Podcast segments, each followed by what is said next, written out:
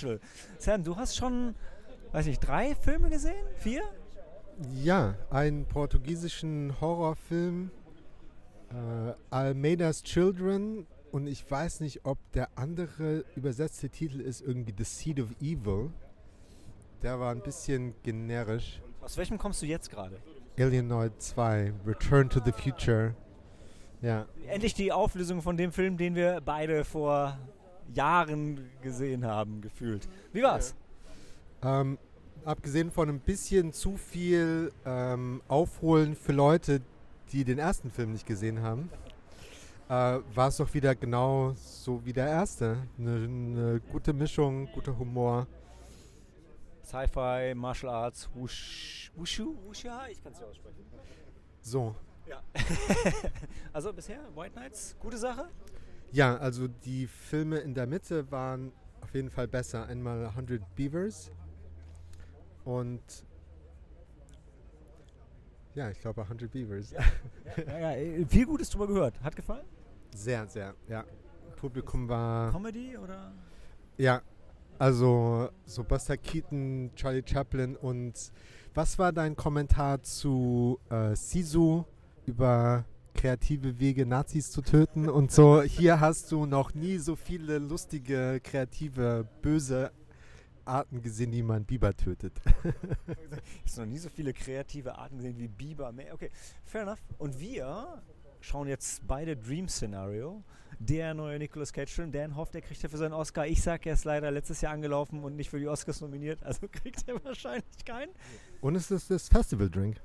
Stimmt, es ist der Festival-Drink, genau. Ähm, mal sehen, ob wir den noch probieren. Du siehst mehr nach Radler aus. Ich habe, glaube ich, auch schon eine Bierbestellung laufen. Ja, nach dem Film. Nach dem Film, genau. Dann, wenn, wenn er gut war, nach dem Film. Wenn er schlecht war, dann nicht. Ähm, ich freue mich mega auf die eine quasi Freddy Krüger-Szene mit ihm. Ansonsten hoffe ich, ich habe gehört, absurde Comedy. Ich hoffe, es ist auch noch ein bisschen Horror mit dabei. Und äh, ein bisschen äh, Cage Rage. Ich lasse mich überraschen. Ja, das waren die Ersteindrücke vom Fantasy, von den Fantasy Filmfest White Knights. Dan hat gerade eine Wette gewonnen über alle Pastel de Nata, die noch auf Lager sind. Also mal sehen, wem alles gleich schlecht ist, wem es alles gut geht und wie Dream Scenario war.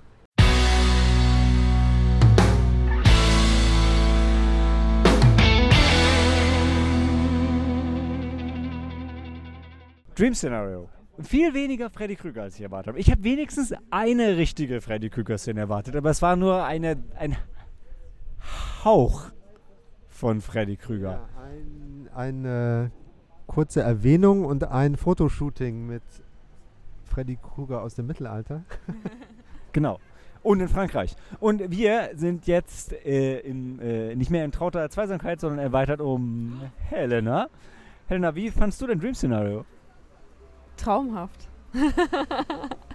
ja, eine traumhafte äh, Schauspielleistung von Nicolas Cage, ähm, den ich, glaube ich, so nicht erkannt hätte, wenn ich. Ja, vielleicht hätte ich ihn. Wenn du ihn nicht kennen würdest. Ja, wenn ich ihn nicht einfach so gut kennen würde. Und, ähm, ja, aber. Du das fast wie die eine Frau Sheila in dem Film, die auch gesagt hat: Ich habe dich fast nicht erkannt. genau, Wieso genau. wegen dem Bart? No, because of the whole uh, awkward und solche peinlichen Szenen gab es sehr viele. Ja, fand ich auch. Also fand ich gut bis zum bis zur Hälfte des Films, war ja, fand ich ihn sehr gut und dann ähm, wurde es ein bisschen schwierig. Ich würde sagen, ja, stellt euch drauf ein. Also am Anfang, das Kino hat herzlichst gelacht. Ja. Und ich glaube, so das, das erste Drittel und dann halb ins zweite Drittel rein ist es echt witzig. Und dann war ich auf Klo und danach ist die Stimmung hart gekippt. Ich weiß nicht, wirklich, ich kam wieder und auf einmal fing der an, Leute umzubringen und alles war schwierig. Und er hat einem von, also die Figur von Nicolas Cage, wie hieß er noch? Paul Matthews. Poltergeist. Oh, ja. Ähm, der tut einem schon die ganze Zeit leid und dann. aber auch wieder, ja, tut einem leid, aber dann auch wiederum nicht, weil es ist irgendwie so, dass ähm, schwierige Persönlichkeit irgendwie manövriert er sich selbst immer in diese Opferrolle und ähm, tut aber nichts, um dann rauszukommen. Vielleicht kurz für diejenigen von euch, die unter einem Stein gelebt haben. Ähm, in dem Film ist Nicolas Cage und taucht auf einmal in den Trieben der Leu äh, Trau Träumen der Leute auf. Und er ist so ein abgehalfterter Uni-Professor, der krass nach Aufmerksamkeit giert und nach Komplimenten und nach Anerkennung und die kriegt er nicht so richtig und dann kriegt er sie plötzlich und dann, ja, kippt's halt, wenn ich auf Klo gehe. Und ähm, Ja, ja. als du auf der Toilette warst, dann hat er äh, auf jeden Fall einen Artikel von äh, dieser, dieser Sheila gelesen, also die Dame mit, also so eine Kollegin. Studiert oder Genau, so. ja. Und ähm, die hat dann halt auf jeden Fall irgendein Essay oder irgendein, irgendeine Arbeit rausgebracht, ohne ihn dann ähm, zu involvieren. Und das hat ihn dann massivst aufgeregt und dann war er sauer. Und ich dachte dann, weil er jetzt gerade sich so, ähm, weil, weil, weil er halt quasi jetzt so, so erschüttert darüber ist und so, so, negative Emotionen. Genau. Und dass die sich ne, diese negativen Emotionen sich halt in den Träumen dann widerspiegeln, ja. Und was dann natürlich ein Strudel wäre. Aber also insgesamt ist das Nicolas Cage Oscar-Vehikel, hätte es das Nicolas Cage Oscar-Vehikel sein sollen? Ich gucke in fragende Gesichter. Hm. Vielleicht schon. Also wenn, dann wäre es auf jeden Fall ein Film gewesen, äh, den man ihn nominiert hätte, weil er einfach den Oscar schon verdient hat für all die anderen. Da, darüber hatten wir doch schon vorhin Ja, gesprochen. ist halt so, kriegst du A for Effort, also kriegst du dafür den Oscar? Weiß ich nicht. Ich liebe Nicolas Cage, aber. Er- er- er- Also, wenn es jemand gibt, der so einen Ehren-Oscar verdient hat, dann er. Aber ja, aber der Film war jetzt, der war gut ähm, und Also- kreativ. ja, und ich muss sagen, jetzt wirklich ehrlich, jetzt, äh, es ist, glaube ich, der erste Film nach über, wie alt bin ich? Ich bin schon Mitte 30, Ende 30. Erste Film nach über äh, 30 Jahren, dem, in dem es einen Witz über einen Pupswitz gab. Pupswitz, oder wie nennt man diese, diese, diese Witze, die sich halt so auf, ja, Pflanzen, ja, ja, genau. Und, da, und dann musste ich lachen. das ist das erste Mal seit, äh, ja. Also Kung Fu Panda 4 und Dream Scenario, das sind die Knaller-Pups-Filme des Jahres. Ja. Du meinst äh, der einzige Pupswitz für Erwachsene? Er war, er war ultra age-appropriate, ja. Und er hat es auch noch erklärt. Oh je, oh je. Ja, ähm, er war aber ein schönes Ding. Also äh, nicht ganz, was ich erwartet habe, aber dann wiederum, was, was konnte man da schon konkret erwarten? Ja, nee, auch nicht ganz, also gar nicht das, was ich erwartet habe. Und es spielt eher mit so, äh, mit so ähm, Thema. Darüber hatten wir auch vorhin noch un- uns unterhalten, so, so Influencer, die halt einfach berühmt sind, weil sie berühmt sein sollen. Also, also eigentlich s- machen die ja, also schaffen die ja Berühmt, nichts. berühmt sein fürs Berühmtsein. Fürs ne? Berühmtsein, die schaffen ja nichts. Also er hat nicht mal sein Buch geschrieben. Also es ist nicht so, dass er irgendein Werk dann erschaffen hat, für das er halt dann Anerkennung gewinnen könnte, sondern äh, ja. Und dann kommt noch so ein bisschen Kronberg am Ende rein. Ich konnte mir nicht helfen. Also diese, diese Dream Device, die es da noch gab. Ja, das fand ich dann wieder, ja, das hat mich ein bisschen wieder rausgerissen. Dachte, Ja. muss das jetzt sein? Das ist jetzt äh, so, also, Also, so- hey, wir haben noch eine Idee und wir sind ja im dritten Akt. Warum nicht? und, und das, das ist ja die Kritik, die wir eigentlich so jetzt also nach außen bringen wollen. Das ist das, was wir anprangern wollen an der, heutigen Gesellschaft. In der heutigen Gesellschaft, ja. Machen wir einen Schnitt, sonst verpassen wir den nächsten Film, oder? Nightmare, Nightmare. Oh nein, nein, Nightmare? wie heißt der Film? Nein. Demons? Demons? Nightwatch? Nightwatch Demon. Nightwatch Demons. So, Night und Demons. Hey, das war alles drin, was ich gesagt Oh. habe. oh, ich hoffe- Mehr passt nicht aufs Ticket.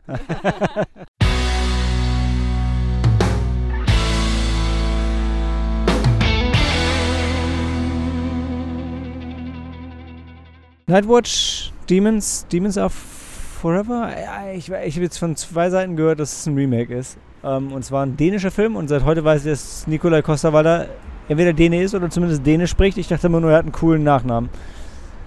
Ähm, ja, 94. 94, also ist ein Remake. Von dem dänischen Originalfilm, der jetzt nochmal ein dänisches Remake gekriegt hat. Mit Nikolai Oh, Costa-Waldau. mit denselben Schauspielern. Wow. Also ich hatte tatsächlich von dem Film gehört, Oh, weil er da Ja, aber oder ist es dann keine, ist es eine Fortsetzung?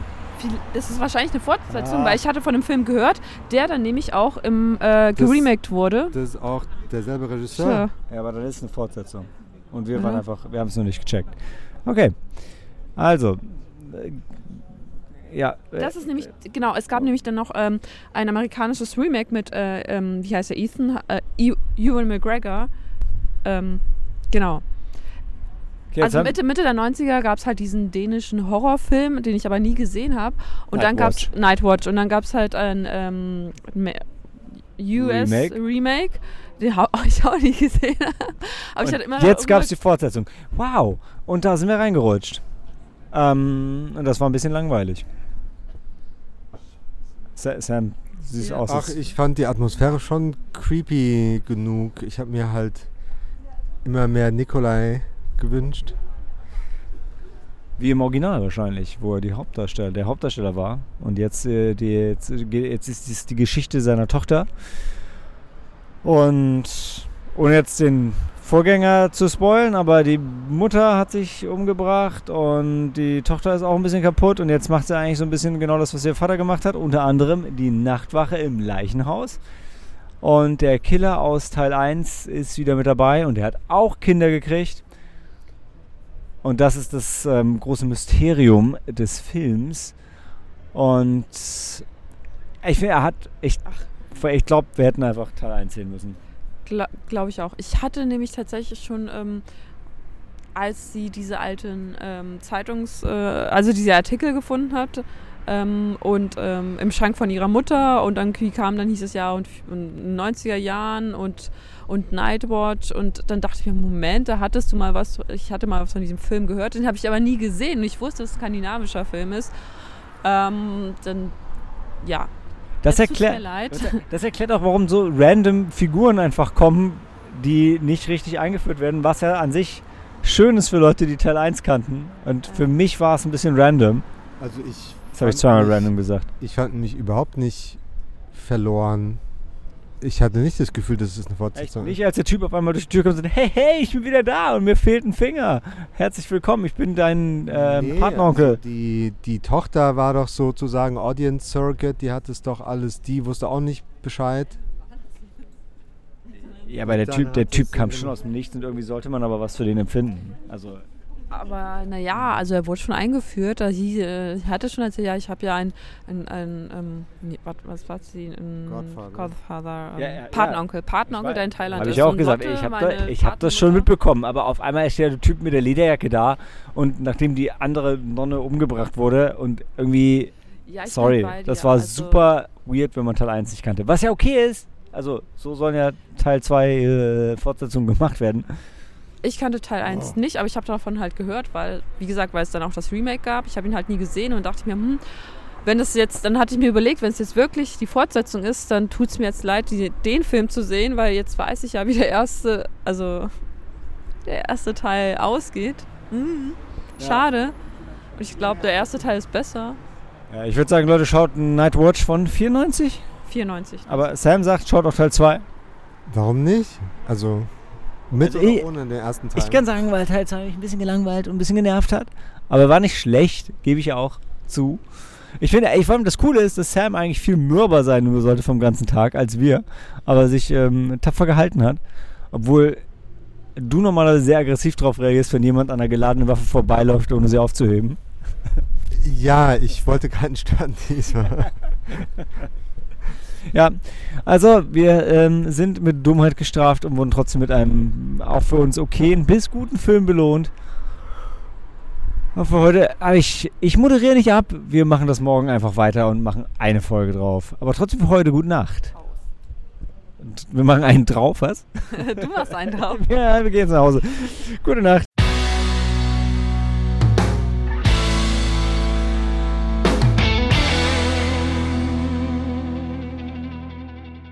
Bonjour. Wir haben alle kurz äh, geschlafen und äh, nachdem wir gestern Nacht leicht ermüdet aus Nightwatch Demons Are Forever gekommen sind, haben, uns jetzt äh, Quentin Depieux zu Kaffee und Croissants äh, zum Frühstück eingeladen äh, mit äh, Dali.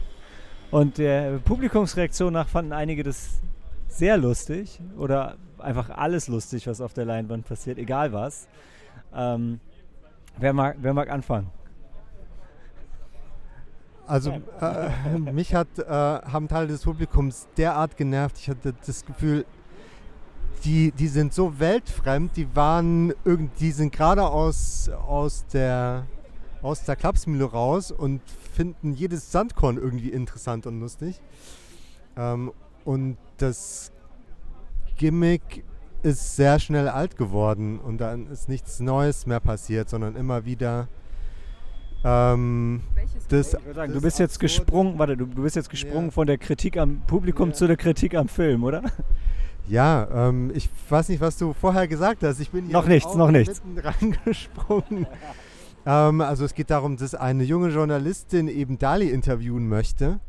Ähm, und dann kommt immer wieder ein Film im Film, ein Traum im Traum, eine Halluzination aus zwei Perspektiven und äh,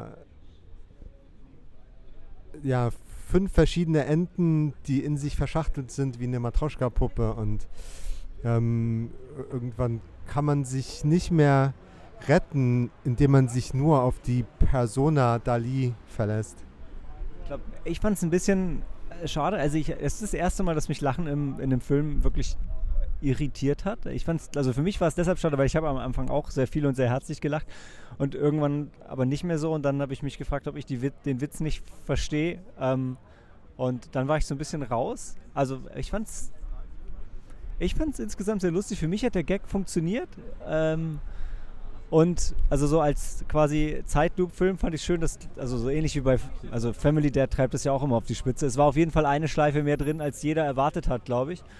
Und ich habe es aber, die hat er aber so lang gefahren, dass ich es dann teilweise wieder vergessen hatte und dann kam er wieder zurück so, ach ja, ah, ja, okay. Und dann war es doch nochmal wieder ein bisschen anders. Ich fand es zwar schön, also äh, da war eine gute Kombination aus Kunst und Künstler in Kunst und Künstler. Die Debütfilme sind ja auch immer sehr speziell. Ähm, aber Rian, bevor du dich, dich nicht mehr traust, aber ich weiß, du traust dich ja eigentlich immer. Was, wie fandest du es denn? Ich weiß, du warst auch irritiert vom Publikum, das habe ich gehört. Ja, weil eine Frau sehr viel gelacht hat und auch sehr viel geredet hat. Aber ich muss auch sagen, ich muss Sam zustimmen, für mich hat das auch nicht durchgehend äh, funktioniert. Und ich glaube deswegen, weil ähm, Humor für mich besser funktioniert, wenn ich einen Rahmen habe und dann kommt eine Überraschung, mit der man nicht rechnet. Wenn ich jetzt aber nur noch Überraschungen habe und ich habe überhaupt gar keinen Kontext mehr, den ich erwarten kann, sondern ich erwarte das Unerwartete, dann ist da auch der Witz weg. Ja. Deswegen fand ich es dann doch eher langweilig und bin ab einem gewissen Punkt auch eingeschlafen. Und dann vom Lachen geweckt worden, wenigstens. Nein, aber Nein. Also es war so, das Lachen war so schlimm, dass ich mir gewünscht habe, dass nichts Witziges mehr passiert, damit ich niemand mehr lachen hören muss. Und ich meine, je nach Perspektive hattest du damit recht, aber nicht für das Publikum.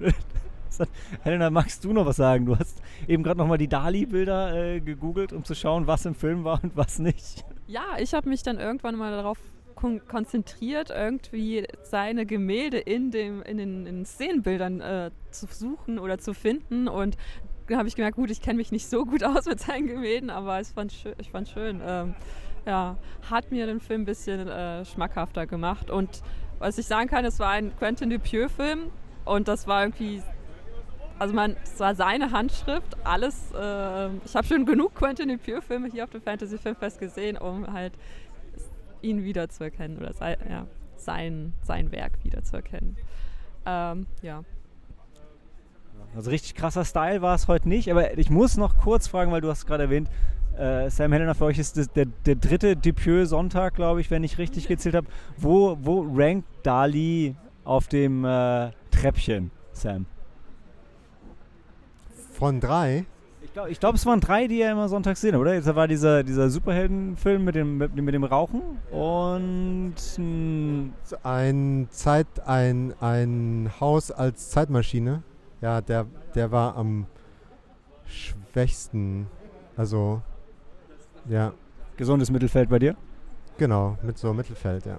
Und Helena, du hast schon genickt. Bei mir auch gesundes Mittelfeld. Ich glaube, ich einfach die, die Darsteller waren dann für mich sehr interessant ähm, die, und irgendwann äh, die unterschiedlichen Darsteller, die Dali dann porträtiert haben. Ähm, ja.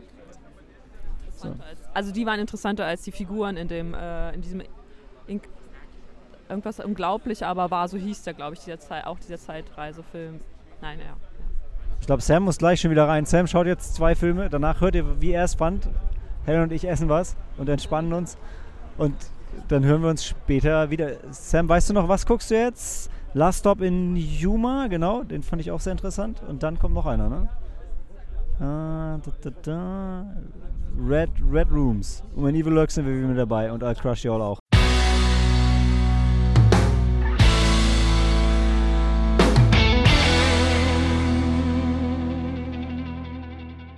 So, wir sind wieder da. Es ist mittlerweile Abend. Die, die Trinkersonne ist aufgegangen. Nee, wie war der Spruch? Ich hab's vergessen. Trinker? Doch, ja, die Trinkersonne ist aufgegangen. Und die wichtigste Frage deshalb zuerst, Sam, wie ist der Festivaldrink?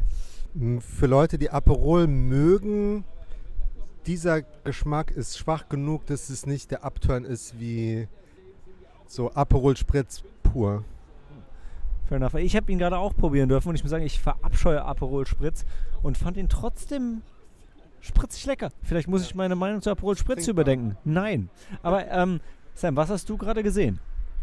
Ähm, The Last Stop in Yuma County, Fuck, den wollte ich auch sehen. War gut. besser bekannt als Very Bad Times at the Last Stop of, äh, in Yuma County with a Hateful Seven, wenn ich richtig gezählt habe. But did you have a good time? Ja, it's, it's a good time. Also der Cast ist halt wie in The Hateful Eight so zusammengewürfelt in einer Gaststätte, kommen da nicht weg, äh, müssen irgendwie miteinander auskommen und es kommen halt immer neue Faktoren dazu, die das Ganze komplizierter machen. Wenn ihr, falls ihr das hört, es weht gerade auch, als würde Frankfurt gleich untergehen. Aber du hast noch einen Film gesehen, während wir rumgelungert haben. Und wir haben Them geschaut, Helen und ich. Das war auch sehr schön. Ein, ein Sci-Fi-Riesen-Ameisenfilm aus, ich glaube, den 50ern oder 60ern. Sehr geil. Ähm, aber nee, was hast du noch gesehen? Wäre das ein Film, den der, den der mit äh, Intelligence in Dream Scenario gern gesehen hätte? Ja, ja, witzig, aber also, ähm, was du gerade ansprichst, finde ich total schön. Also ich habe ja nicht alle Fantasy-Filmfest-Filme gesehen, so wie du, aber die, die wir gesehen haben, greifen alle herrlich ineinander. Also sowohl Dali greift für mich so ein bisschen in, ähm, ja doch, weiß nicht, was gar nicht, was Dream Scenario. Ich, ich muss, ich muss gerade noch überlegen, bis, bis, bis zu diesem Moment, wo ich es ausgesprochen habe, war diese Aussage für mich total griffig. Aber jetzt gerade fällt es mir schwer, sie zu belegen. nee, aber was war der andere Film, den du gesehen hattest? Du, hattest, du kommst doch jetzt gerade aus nicht Humor, sondern äh, something else. That one. Red Rooms. Wie war der? Ja, aus Französisch-Kanada. Ähm, also ich finde, wie man in Montreal spricht, ja total süß, weil so ein paar englische Wörter rein, reinge, reingestreut und auch so Töne und Wörter, die ich sonst noch nie gehört habe auf Französisch. Das war süß. Also mit zwei ähm, neuen, also mit zwei Hauptdarstellerinnen, die ihr Debüt hatten. Die waren gut gecastet. Also die eine war so, so ein bisschen wie Mm, emotionsloser Killer, aber eher auf der guten Seite. Mm, gepaart mit einer naiven Fangirl-Groupie von einem Angeklagten äh, an Serienmord Mord mit Snuff-Film und Dark Web. Äh, ja. Ist, ist Red Room, ist das nicht auch so ein, ist es nicht in Russland für, den, für die Geheimagenten so das Ding, wo die sich treffen oder wo? Nee, in dem Fall ist der Red Room halt der Raum, wo ein Snuff-Film gedreht Ah, okay. wird, äh, der live gestreamt wird im Dark Web. Sorry, der Red Room ist, wo wir streamen fürs Dark Web. Ich so, ja, okay, aber... Ja, aber, also wo jemand umgebracht wird, daher rot. Ja, ich, Hm. ist, ist eigentlich nicht lustig, Nee. aber... So ein bisschen 8 mm, auch wieder Nicolas Cage. Ja. Also hat dir gefallen? Der Regisseur hat eine Intro gesprochen, wo er uns gewarnt hat, dass es ein Slow Burn ist am Anfang, aber der ganze Film ist Slow Burn.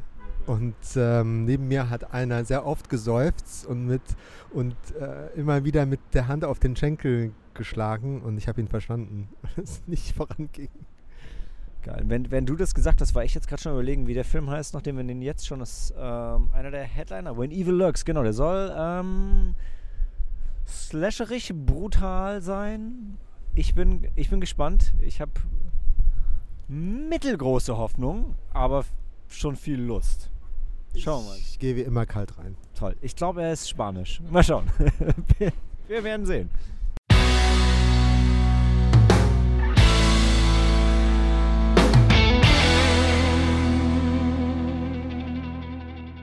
When Evil Lurks, Endspurt. Ah, das war ein Film. Ähm, es ging um Besessene. Er war Spanisch, Argentinisch, in Spanisch, Argentinisch. Argentinisch Er war sehr blutig. Ähm, Sam und ich hatten vorher aneinander vorbei geredet und waren bei, äh, wie hieß er noch, der The Sadness, genau, bei The Sadness gelandet und der war, es war gar nicht so unpassend, weil man, man, man tötet seine Liebende, Geliebten und ähm, alle werden besessen und es gibt zu viele Regeln, ja. Ich sag mal, in Gremlins haben sie es kurz und knapp gehalten. Hier gibt es sieben, sieben Regeln, die man, die man nicht missachten soll und alle schaffen es, mindestens eine davon zu brechen. Ich fand ihn sch schwierig, aber gut. Ähm, verstörend, aber noch nicht zu krank. Und ich fand, er hat, auch wenn das Intro vom Regisseur, wo er Gewalt so ein bisschen abgefeiert hat, sich insgesamt nicht dem hingegeben, Gewalt einfach nur der Gewalt wegen zu inszenieren. Ich fand, es war noch effektiv gelöst. Ich würde ihn empfehlen, aber ich, ich vermute mal, Sam, wie, wie, wie siehst du das? Ja, ich fand ihn auch schwierig. Ähm ich fand es halt äh, insbesondere in der Interaktion mit der Polizei interessant. Weil die so, ich denke mir so, ihr, erwartet wirklich Hilfe von der argentinischen Polizei und dann, ja, funktioniert es auch tatsächlich so, wie ich es erwartet habe, nämlich nicht wirklich. Ähm, was noch äh, gruselig war, ist in, in dem einen Moment, wo die eine, sagen wir, Schamanin sagt, oh, die Stadt hat alle Lichter ausgemacht, die haben das Protokoll aktiviert. Ich so, oh mein Gott. so irgendwie einerseits weiß keiner wirklich, ähm, also nimmt es nicht ernst und andererseits hat die Stadt dann ein Protokoll und weiß genau, was zu tun ist. Also entweder jeder weiß es und man wird ernst genommen oder eben nicht. Und ähm, da war der Film in sich nicht konsistent auch an anderen Stellen. Zum Beispiel die Schamanin Mitra sagt so, okay, wir dürfen jetzt nichts über, überstürzen, ne? Müssen nachdenken und so. Und dann fünf, Minuten, fünf Sekunden später sagt sie, schnell, schnell, wir haben keine Zeit, holt hol dieses Ding da hoch. Und am Anfang waren sie noch ganz paranoid mit, äh, wir müssen alles verbrennen und zurücklassen, was das Böse berührt hat. Und am Ende ähm, starkster da da drin rum und duscht sich dann erst, nachdem man nach Hause kommt. Okay. Helena, ich gebe mal das Mikro an dich weiter. Ähm, also ich fand es am Anfang, ich glaube nicht ganz so schwierig, vielleicht schwierig, um reinzukommen, aber er hat einen, der Film hat seine Welt aufgebaut und ich war, hatte schon verstanden, dass dann in dieser Welt alle an diese eine Sache glauben. Ich habe halt nicht dran geglaubt und deshalb war es für mich ein bisschen schwierig zu verstehen, äh, weil ich dachte, okay, ja, diese besessene Person, vielleicht ist sie auch einfach nur krank, leidet an irgendeiner sch schlimmen Krankheit. Aber die, also aber die Protagonisten im Film, die wussten sofort, nein, das ist ein Dämon. Ähm, und warum kümmert sich da niemand äh, drum? Und äh, ich hatte das Gefühl, dass die Polizisten schon irgendwie wussten, dass, solche, dass es solche Vorfälle schon gab, aber es dann irgendwie ja nichts getan haben dagegen, weil das sowieso ja in irgendeinem in, ab, in irgendeiner abgelegenen Hütte passiert. Und Ja, das sind irgendwelche Bauern, die sie, die sie nicht mögen und Genau. dann können die bleiben, wo sie. Ja. Und wenn die dann da bleiben, wo sie sind, dann äh, passiert hier halt einfach nichts, ja. Ich, ich bin da bei Helena. Ich fand tatsächlich auch super spannend, wie der Film die Mythologie aufgebaut hat und die so im Hintergrund blieb und nicht so richtig erklärt wurde. Und zu dem, was du angeprangert hast, Sam, für mich war das tatsächlich auch mehr so, ja, es ist ja eher in der Stadt und hier auf dem Dorf, da passiert sowas halt nicht und dann brauchen wir uns auch nicht drum kümmern und eigentlich haben wir auch keinen Bock drauf. Und aber du hast recht, es blieb halt sehr ambivalent, wie, wie real die Gefahr ist oder eben nicht. Und ich, ich, ich glaube, das hat der Film nicht ganz konsequent rübergebracht, aber ich habe verstanden, was er sagen wollte, möchte ich behaupten. Also im Sinne von, ja, das war halt mal richtig schlimm und jetzt hat man es eigentlich im Griff und eigentlich will man nicht, dass es wiederkommt und dann, ja, nee, stell dich nicht so an, es wird schon nicht so sein, aber gleichzeitig wissen auch alle so, boah, nee, das ist schon halt richtig scheiße. Also diese, die eine Regel, dass man das Böse nicht einfach töten darf und schon gar nicht mit Schusswaffen, da waren die sich schon alle ziemlich sicher, aber es provoziert halt hart und ah, ist schon gut und jetzt ist es halt kalt und der nächste Film fängt an und kontrovers, ganz kurz. Von mir drei Sterne mit der Option auf dreieinhalb. Sam, bei dir? Für Horrorfans, ja. Ganz okay. Ja, genau. Helena? Ja, für Horrorfans. Für Horrorfans. die, die mal was Neues, Innovatives sehen möchten. Was aber auf vielem Altem aufbaut. Und jetzt will crush you all.